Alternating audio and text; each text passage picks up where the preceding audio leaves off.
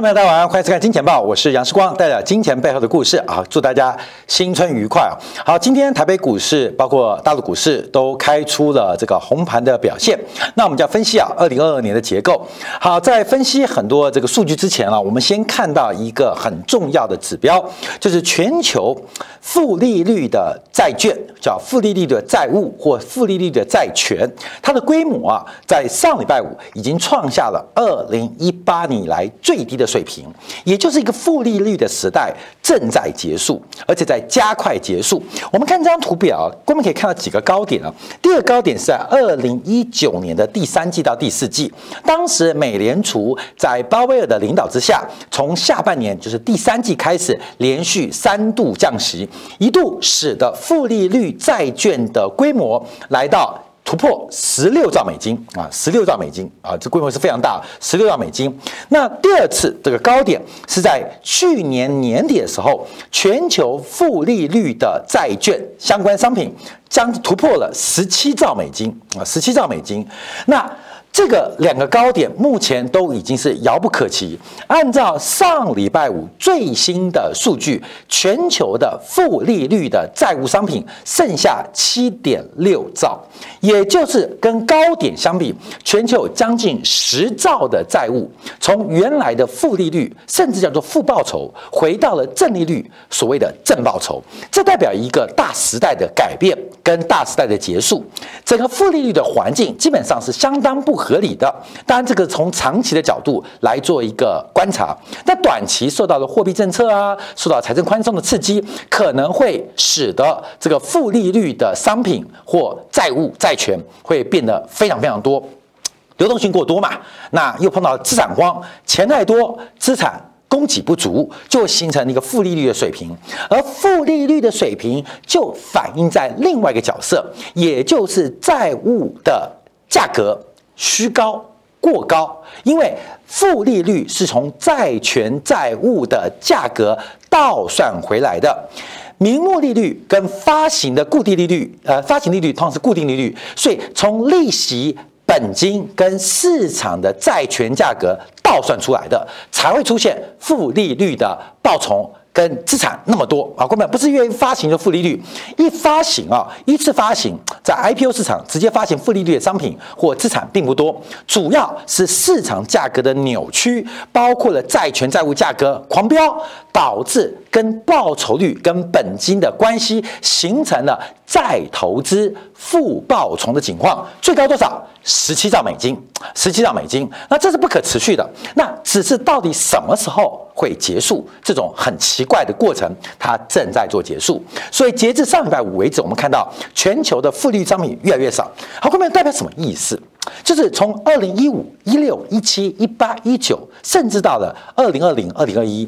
全球的资产价格都被严重的扭曲，严重的扭曲，怎么可能有一个存钱不仅没有利息，还要给保管费？它不仅在银行存款上发生，在商业票据当中发生，甚至在债权债务当中发生，那更何况慌乱，包括了股市，包括房地产的价格，这完全没有报酬率，所以形成了负利率的环境，而这个泡沫化还正在结束，这是时代。大时代的巨幅泡沫，也是一个大时代的终结，所以我们要特别啊，从这个彭博社截至上礼拜五来做个观察，这是一个时代终结。所以过去从二零一五年到现在，很多价格的虚胖啊虚增或这个虚胖，基本上现在进行了一个买单的时刻。好，这是我们今天啊在看盘的时候特别提醒大家注意到，二零二二年有人说是老虎年嘛，这是个壬年年壬年呐，这个壬年呢，当然就是变成了。呃，舞曲化忌啊，财星化忌，哎呀哎哎个，这是呃江湖术士啊，呃士官啊乱讲的。可是代表什么意思？全球的资产价格或流动性将会出现一个非常重要的一个反转，重要反转。以前啊，这个投资名人，哎，我也不知道忘记是谁啊，他说人生啊，大概会碰过七次大循环，就是多头循环跟空头循环。我们人生会碰到七次。人生大概一辈子碰到七次，这个基本上大概就是十年到十三年一个大循环，就多到空，空到多，就是七次大循环。平均十年到十三年，可能是八年多头，五年空头，所以大概算起来就是七次这个大循环。人生碰到七次，那扣掉头啊，第一个啊，小朋友还在呃喝奶啊包尿布的时候出国第一次，在。呃，国中、高中念书时候出过第二次，等到你老了，老了可能看不见了、听不见了，又丧失了两次，所以去头去尾，人生大概会碰到三次的大循环。碰到一次，我们应该就可以追求到财富自由；碰到的两次，大概你就可以成为一个中产阶级以上，甚至成为全球前百分之十的人。再令你掌握三次的话，那当然就是呃人中之龙啊，人中之凤啊，就是富可敌国。所以我们现在要看到，虽然我们这个节目已经超过了十年了，可是严格来讲，可能只是在一个循环之中。希望有机会跟培养派大家呃做第二个大循环。做第三个大循环，可事实上它是一个循环的结束。所以今天我们提到大家注意啊，从远、从宏观、从历史的长河观察，它是一个大泡沫。超级牛市的终点，从负利率环境的终结，已经非常非常明显了。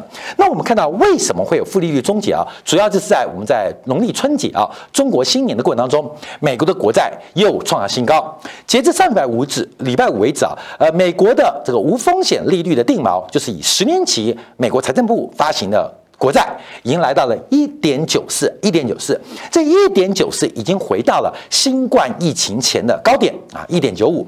要不是有新冠疫情之前啊，美国的降息周期大概只会维持半年啊，二零二零年到这个二零二零上半年，基本上应该会出现比较大的一些转折跟转变。但现在我们看到整个利率的报酬，就是资金的成本或资金的机会成本。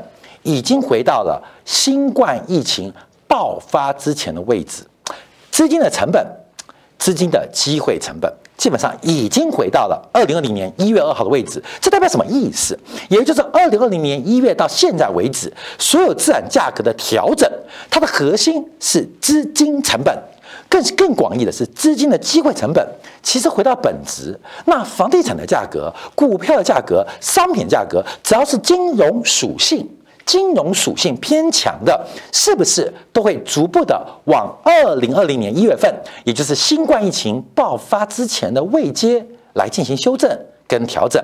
当然啊，不是所有资产只有金融属性啊，有的商品啊，或有的呃资产，它有消费属性啊，包括原油是拿来用的，啊房地产是用来住的，啊股票是做来投资的，啊有消费属性啊，有制造业属性，有工业属性。但只要是金融属性来讲，似乎从机会成本。跟资金成本角度观察，它应该都有往二零二零年调整的潜力来发生，这必然发生的，这必然会变化，这关键要特别做留意。所以，我们看到债券市场对于潜在的增长率、潜在的利率预期是最为敏感的。所以，我们看十年期的国债价格是创下两年新低。为什么我们补充了十年期国债的期货价格？主要。这个利率是从价格倒算出来的，所以价格创低，利率就会出现一个创高的变化。我们可以有个非常不精确但直观的角度，因为一直在跌，所以你要吸引我购买，你就要给我更高的报酬率。光明，你懂意思吗？因为你一直在跌，所以你要吸引我买，你要给我更高的报酬率。我们可以这样想，当然这个不精确了，因为事实上这个利率的导算是有公式的。但你可以简单解读，因为这很多人对于利率跟债券价格负相关或反向关系，呃，很难理解。你就想象。叫我要投资你，那你一直跌，那你一定给我更多的利息，我才会投资你啊。所以债券的价格跟利率是反向关系，也是从债券期货的价格导算出它的实质利率，我们叫做真实报酬率，或叫做值利率，跟大家做分享。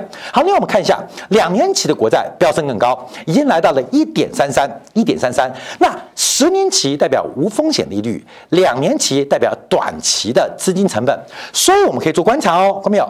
这个叫做机会成本，这个叫做资金成本，这叫做资金的真实成本，这叫资金的机会成本。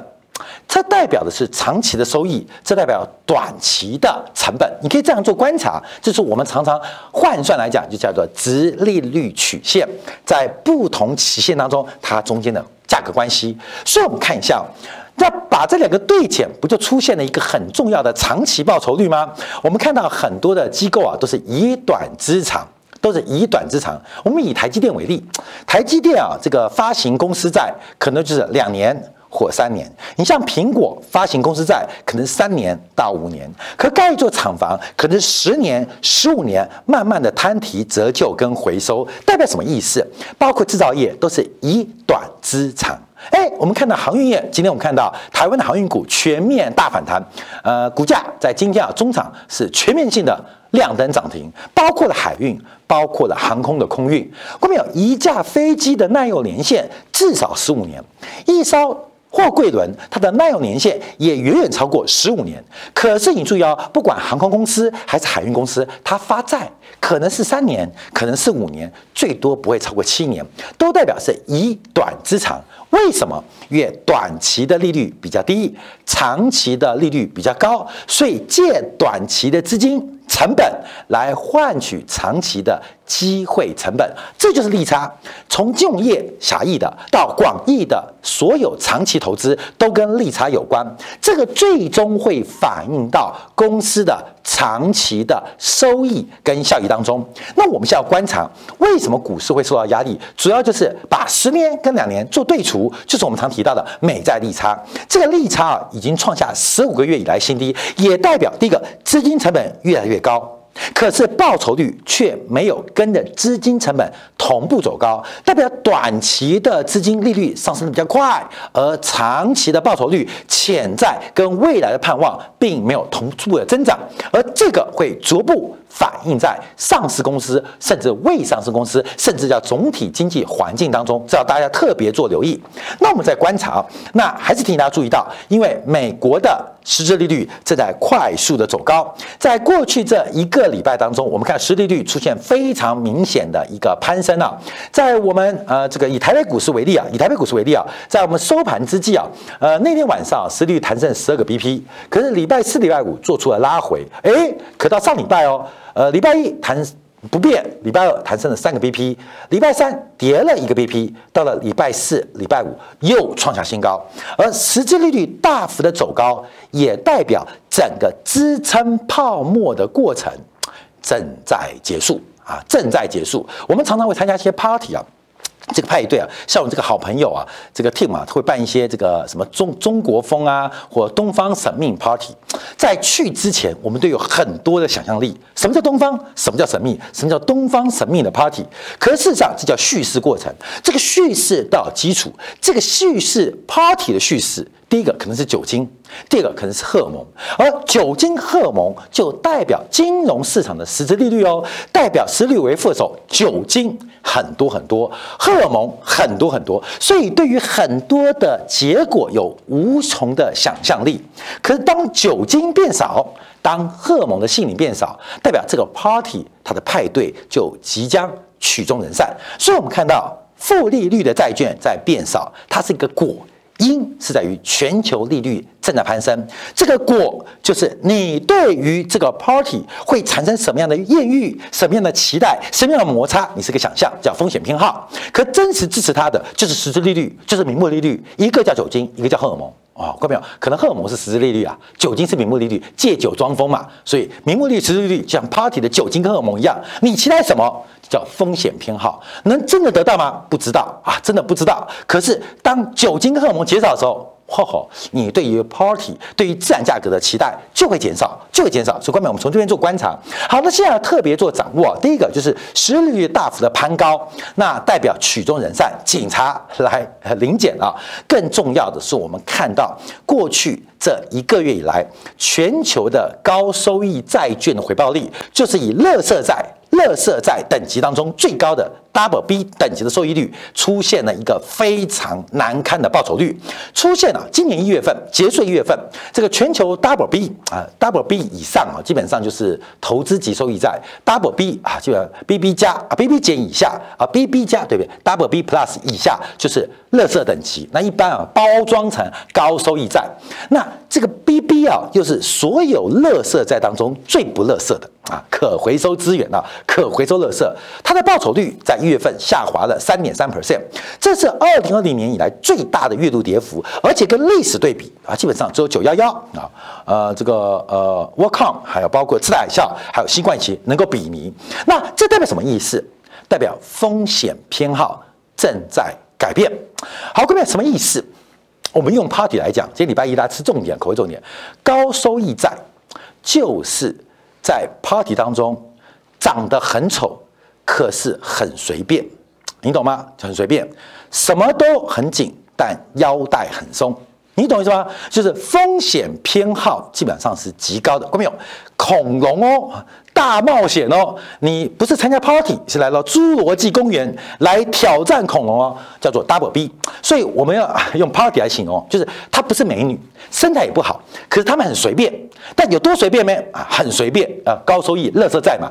可是，在所有很随便的男生女生当中，她又是长得相对好看的啊，就是可以随便的对象。可是，在这个 party 当中，这种人都被抛弃。啊，也代表市场上对于酒精、对荷尔蒙正在出现结构的改变。这个 party 看样子是办不下去的嘛？不是每个 party 都有蔡依林，都有林志玲，你懂吗？啊，不可能，可能有些呃呃恐龙啊啊剑龙啊暴龙啊呃呃特呃库斯啊呃 一大堆啊，这个很多怪兽，代表这个 party 办不下去。假如在市场大家等待林志玲。啊，这个蔡依林这种是稀缺资产。假如十个帅哥都追求的稀缺资产，那这个 party 是办不下，因为其他乐色债都走光了。代表什么？风险偏好者降低，也代表即将曲终人散。那规模多大？这是过去这这个世纪来第五次的一个强烈的讯号。不仅是我们要离开，连 party 当中的。丑男丑女也跟着离开，那后面那就刘德华跟林志玲单独约会好了。所以这个 party 资金盛宴正在做结束哦。所以啊，所以就出现另外一个指标叫 CDS 啊，很久没见到这个。呃，意思啊，就信用违约互换的这个 CDS 啊，这等于是一个债券违约的保险。在两千零八年啊，这个 CDS 工具曾经非常非常成为媒体的焦点。在二零零九、二零一零到二零一一年，当时我们看到了欧洲五国 CDS 是狂飙的。那我们当然知道，金融市场是量先价行，就是量会比价先走。量先价行，我们看到，在今年一月份刚刚结束一月份，按照全球国际掉期跟衍生工具协会的数据显示，CDS 正在爆量，CDS 正在爆量。后面我要告诉你更难听的话，就是不管是恐龙也好，还不是恐龙也好，不管是林志玲、蔡依林还是一零一，随便你，后面里面的人有病，你敢玩的话。看到没有？你要做好安全措施，也就是资产有毒，对，有毒。不管是 Double B 的垃圾债，还是 A 等级的相关债务，有毒有病，你敢玩，你就要准备好看医生。那这个准备就要 CDS。那量先价行啊，量先价行，也就是目前全球的债券市场，包括了固定收益市场，开始出现了一个传导的风险，传导风险。所以，我们看有些 party 啊，那种性爱趴，乱七八糟，很恶心，你知道吗？很恶心啊，那个呃，地上丢乱七八糟，什么意思？有病。有毒。那所有讯号告诉我们，二零二年的开头，虽然股市啊最近拉回啊，在农历新年前一月份大跌，最近开始反弹，可这个反弹仍然不正常，仍然不健康，而且其中的资产可能都有毒啊，有毒。那不是我讲的，而是市场上的参与者，特别是机构人开始为了有病有毒，因为他们不能离场，你知道吗？这个主主主观的投资或客观投资，他们有现金部位的，呃，这个 maxima 的一个呃 portfolio 的要求，所以怎么办？他非在里面缴获不可。那缴获怎么办？买好安全措施，不管是零点一毫米的，还是零点零一毫米的，还是该吃药的，赶快吃。赶快穿，赶快戴，为什么有毒？这个市场上现在正在给我们这样做讯号。好，那所有的反应当中会怎么样？为个资金流动性紧缩啊，那我们看最重要原因就是上礼拜五公布的非农的新增就业机会，这个数据啊把大家给吓坏了，就是美国的就业市场仍然持续的暴冲，各位这不是好事吗？这不是一个好事吗？我们要从几个面向做观察。第一个，一月份的非农就业人数增加了四十六点七万人。我们跟大家报告，按照美国人口过去二十年的自然出生率，是出生率啊，美国每个月能够出生的人口大概就是三十万人口，就是三十万人，扣掉了一些学习呀、因病啊，真正能够投入劳动市场的大概是二十三万人。这没有算去年哦，因为去年美美国人口的出生率是创新低哦。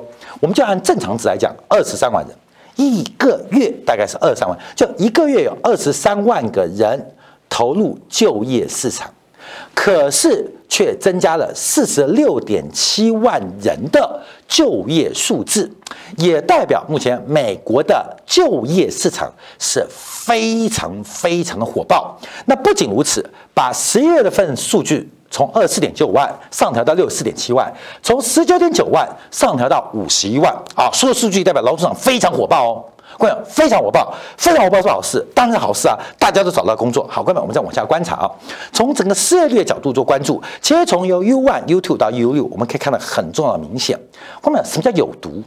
就是其实在就业市场中。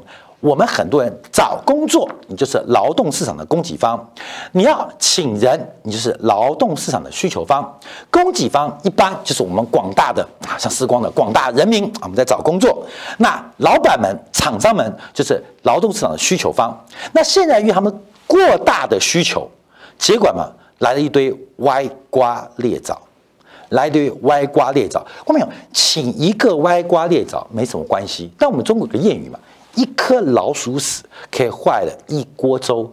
在就业市场极端紧俏跟饱和的时候，来了一堆老鼠屎，它反映什么？反映整个目前美国劳动市场出现了非常紧俏而扭曲的变化。它会反映在什么地方？各位，它反映什么地方？我们看工资，因为美国的工资啊，以年增率来讲是大幅攀升了百分之五点七，所以工资。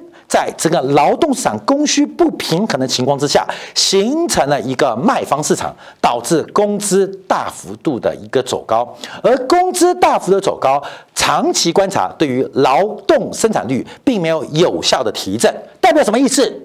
代表现在能够找到工作的都是老鼠屎，以前找不到了，换工作不算，以前找不到，现在找到老鼠屎。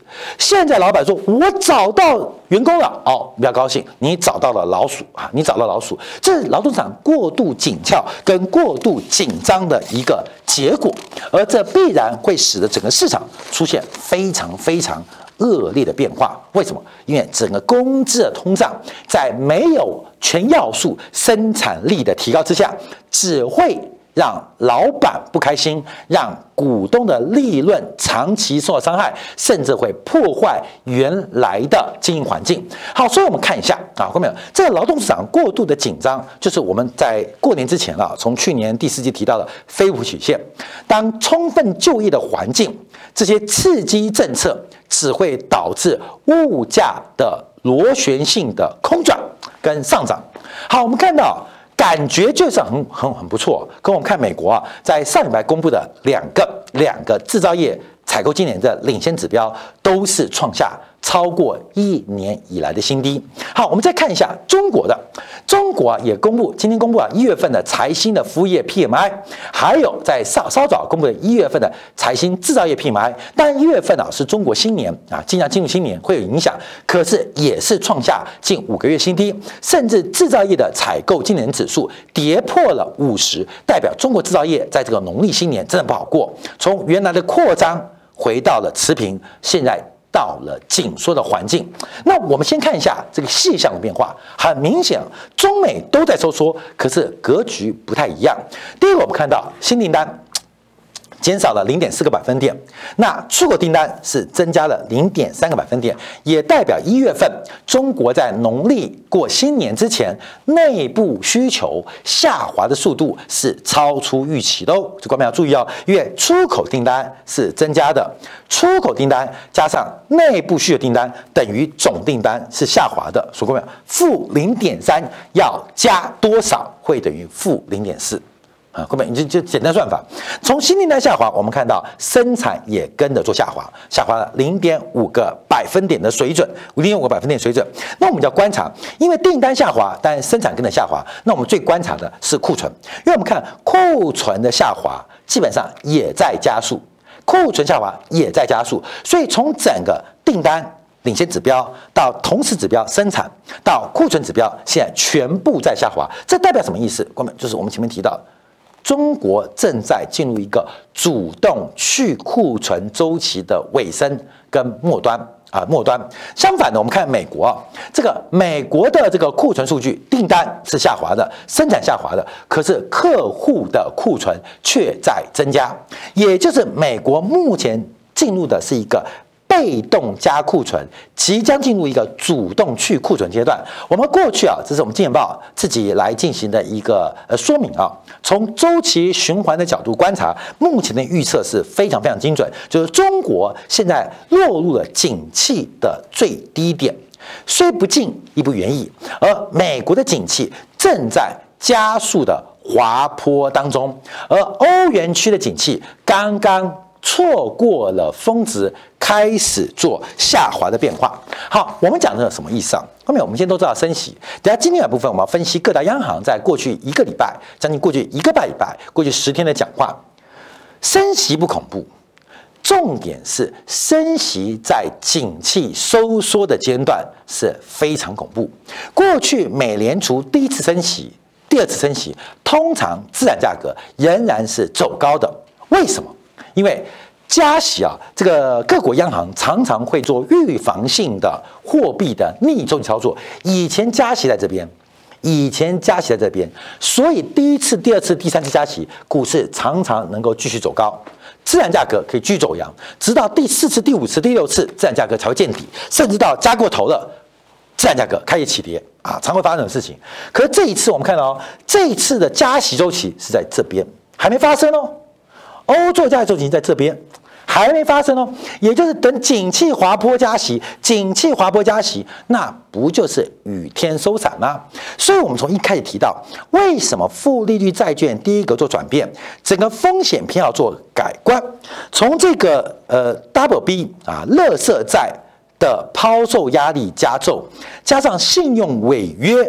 的这个相关商品，信用委员交换的商品 CDS 成交量开始暴冲，因为这一次加息的结构，这一次紧缩的结构，基本上跟以前不一样啊，跟以前不一样。而这个不一样会多不一样，我们就要举到一九九零年的日本央行的例子。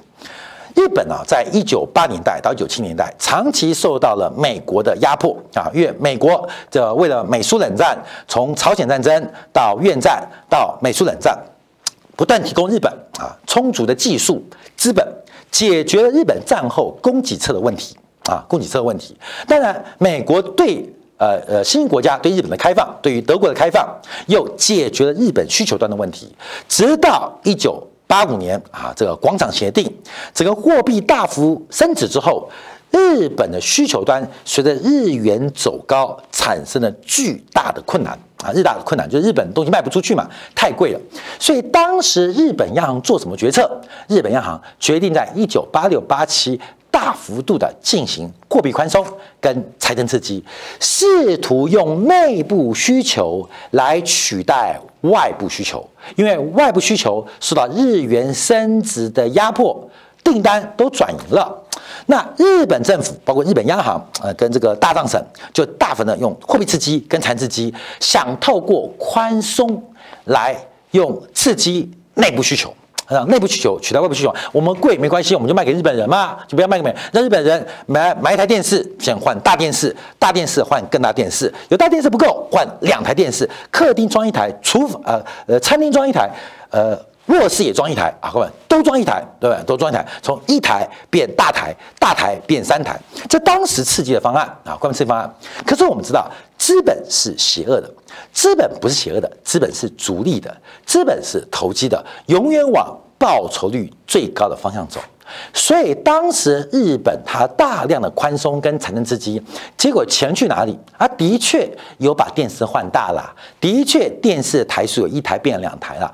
可是更多的钱来到了资本家手上，他家本来就有大电视，他家的卧室早就装了电视，干嘛买股票？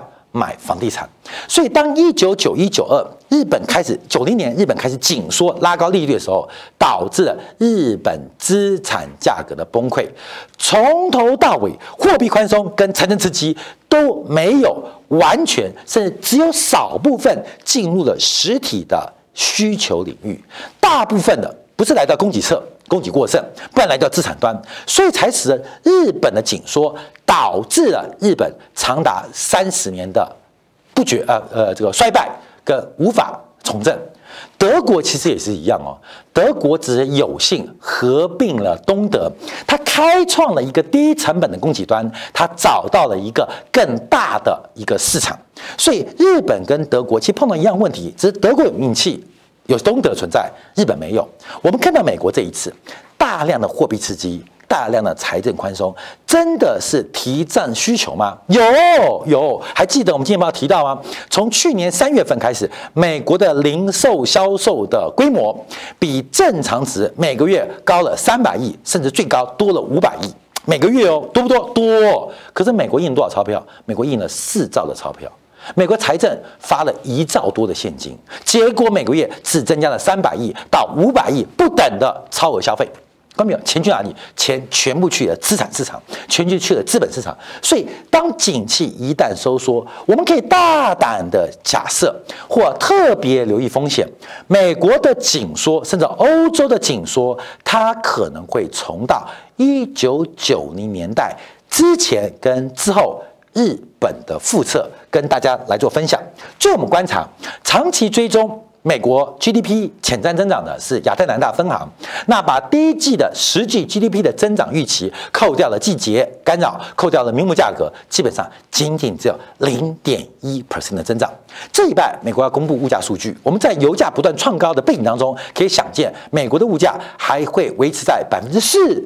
百分之五、百分之六以上，可扣掉这物价涨之后，发现美国真实经济只有百分之零点一的微幅增长，这个像极了一九九零年的日本啊，一九九零年也像极了一九九六年的韩国。当物价不断的膨胀，透过再多的刺激，只会导致物价螺旋式的空转。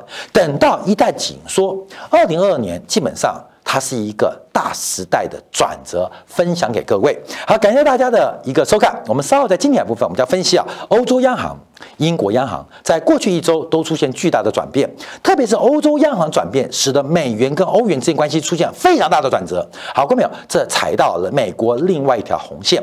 我们在过去一年半以来长期看多美元，可是欧元忽然从鸽派转鹰派，会对于美元指数当中最大的对手欧元的转强产生什么样的影响？